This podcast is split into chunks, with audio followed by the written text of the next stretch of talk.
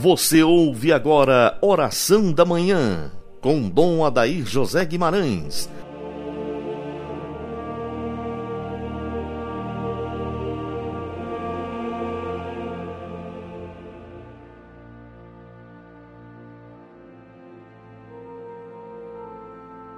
Graças e louvores se deem a todo momento ao Santíssimo e Diviníssimo Sacramento. Dileto ouvinte, inicio com você nossa manhã de oração, invocando a presença e intercessão de Santo Tomás de Aquino, cujo dia celebramos, em nome do Pai, do Filho e do Espírito Santo, assim seja. Amém. Quero partilhar com você um pouquinho da vida de Santo Tomás de Aquino, que está no e-liturgia, no nosso aplicativo, cuja fonte é o site da Arquidiocese de São Paulo. Santo Tomás de Aquino, presbítero e doutor da Igreja. É um santo do século XIII. Com certeza você já cantou na igreja algumas vezes canções de Santo Tomás, como tão sublime sacramento, adoro te devote e outros cantos doutor da Igreja, professor de teologia, filosofia e outras ciências nas principais universidades do mundo em seu tempo, foi caridoso, estudioso dos livros sagrados, sucessor na importância teórica de São Paulo e Santo Agostinho. Assim era Tomás de Aquino, que não passou de um simples sacerdote. Muito se falou, se fala e se falará deste santo cuja obra perdura atualíssima ao longo dos séculos.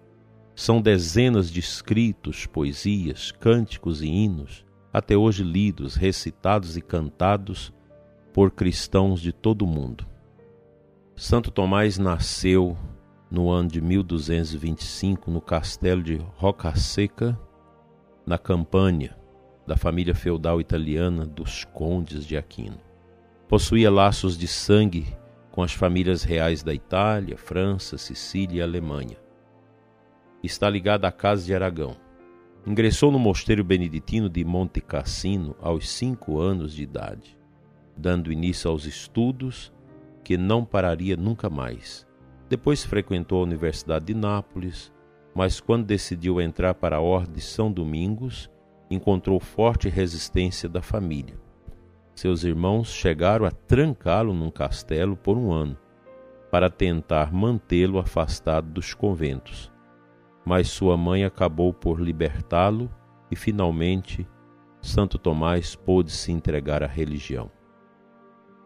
Tinha então 18 anos, não sendo por acaso a sua escolha pela Ordem de São Domingos, que trabalha para unir ciência e fé em favor da humanidade. Este sempre foi seu objetivo maior. Foi para Colônia e Paris estudar com grandes santos e doutores da Igreja, por exemplo, Alberto Magno. Por sua mansidão e silêncio foi apelidado de boi mudo, por ser também gordo, contemplativo e muito devoto. Depois se tornou conselheiro dos papas Urbano IV, Clemente IV e Gregório X além do rei São Luís da França. Também lecionou em grandes universidades de Paris, Roma, Bolonha e Nápoles, e jamais se afastou da humildade de frei, de frade, da disciplina que cobrava tanto de si mesmo quanto dos outros e da caridade para com os pobres e doentes. Grande intelectual, vivia imerso nos estudos, chegando às vezes a perder a noção do tempo e do lugar onde estava. Sua norma de vida era oferecer aos outros os frutos da contemplação. Sábios e políticos tentaram muitas vezes homenageá-lo com títulos, honras e dignidades, mas Santo Tomás sempre recusou. Escrevia e publicava obras importantíssimas, fruto de seus estudos solitários, desfrutados na humildade de sua cela, aliás, seu local, seu local preferido. Seus escritos são um dos maiores monumentos de filosofia e teologia católica. Santo Tomás de Aquino morreu muito jovem, sem, com, sem completar os 49 anos de idade, no mosteiro de Fossa Nova, a caminho do segundo concílio de Lyon, em 7 de março de 1274, para o qual foi convocado pelo Papa Gregório X. Imediatamente colégios e universidades lhe prestaram as mais honrosas homenagens. Suas obras, a principal, mais estudada e conhecida, a Suma Teológica, foram a causa de sua canonização em 1323. Disse sobre ele nessa ocasião o Papa 22, João 22. Ele fez tantos milagres quantas proposições teológicas escreveu. É padroeiro das escolas públicas, dos estudantes e professores. No dia 28 de janeiro de 1567, o Papa São Pio V lhe deu o título de doutor da Igreja e logo passou a ser chamado de doutor angélico, tanto pelos clérigos como também pelo povo. Em toda a sua obra filosófica e teológica, tem primazia a inteligência, estudo e oração, sendo ainda a base dos estudos na maioria dos seminários. Para isso, contou mais recentemente com o impulso dado pelo incentivo do Papa Leão XIII que fez reflorescer os estudos tomistas. A sua festa litúrgica é celebrada no 28 de janeiro ou no dia 7 de março. Seus restos mortais estão em Toulouse, na França, mas a relíquia de seu braço direito, com a qual escrevia, se encontra em Roma. Que maravilha a vida deste grande mestre católico.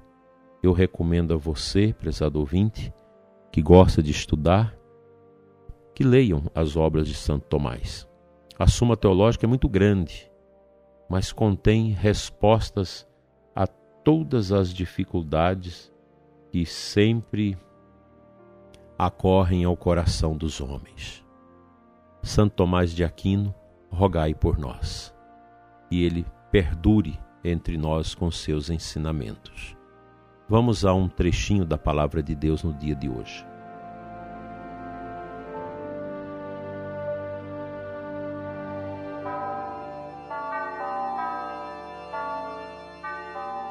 A antífona de entrada da Santa Missa de hoje está lá no Missal, Daniel 12, 3.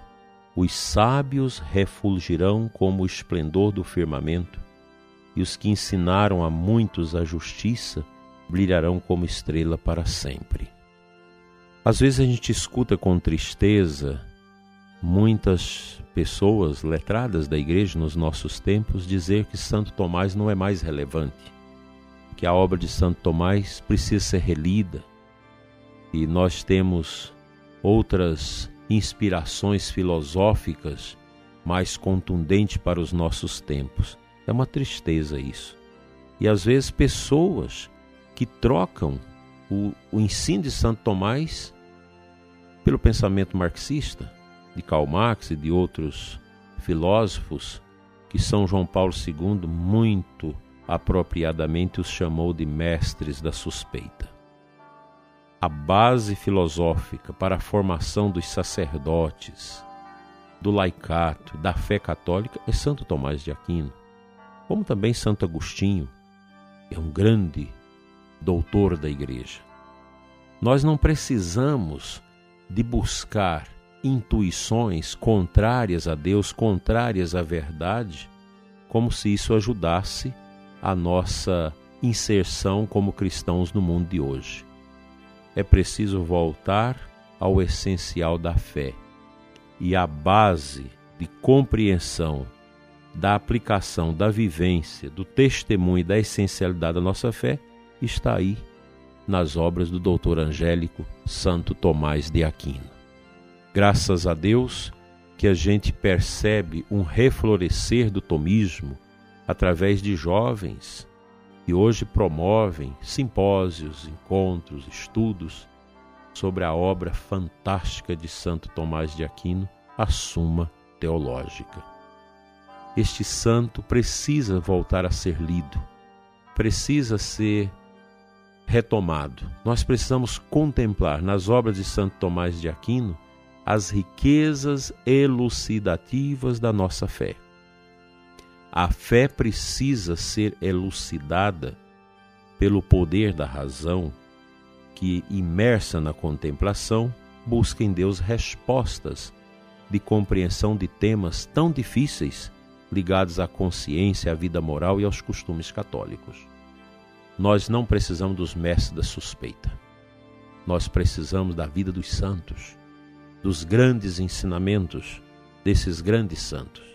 Essa mania de fazer releitura daquilo que é a verdade, dos dogmas, a gente precisa rejeitar isso.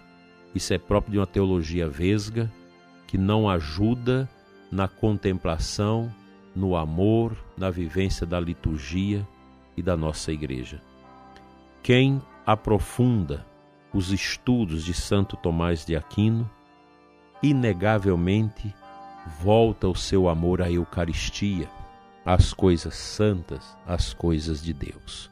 Que Santo Tomás de Aquino interceda por todos nós sacerdotes e especialmente pelos seminaristas, futuros sacerdotes, para que encontre nas sábias palavras e ensinamentos do Dr. Angélico Santo Tomás de Aquino a força para a renovação da Igreja e a inserção da sua missão salvadora em nome de Cristo neste mundo tão complexo. Santo Tomás, interceda por nós, pelos nossos seminários e por toda a formação católica no mundo. Amém.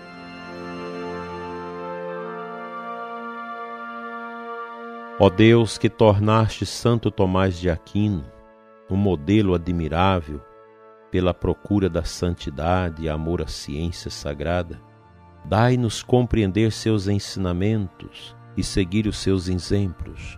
Limpa, Senhor, nossas mentes de toda contaminação com a sujeira do paganismo, de todas essas ideias estranhas bifurcadas que o mundo está vivendo ultimamente através destas moções tão pagãs da nova ordem mundial. Dai-nos, Senhor, a intercessão deste santo, para que nós possamos nos libertar da ignorância e compreender melhor a fé que nós recebemos no nosso batismo e a bem praticá-la, assim seja. Amém. Pela intercessão de Santo Tomás de Aquino, venha sobre você e sua família a bênção de Deus Todo-Poderoso, Pai, Filho e Espírito Santo. Amém. Que o seu dia seja na luz que você tenha um momento hoje abençoado para adorar Jesus na Eucaristia e amanhã nós nos encontraremos novamente por aqui. Fique com Deus e a Virgem Maria.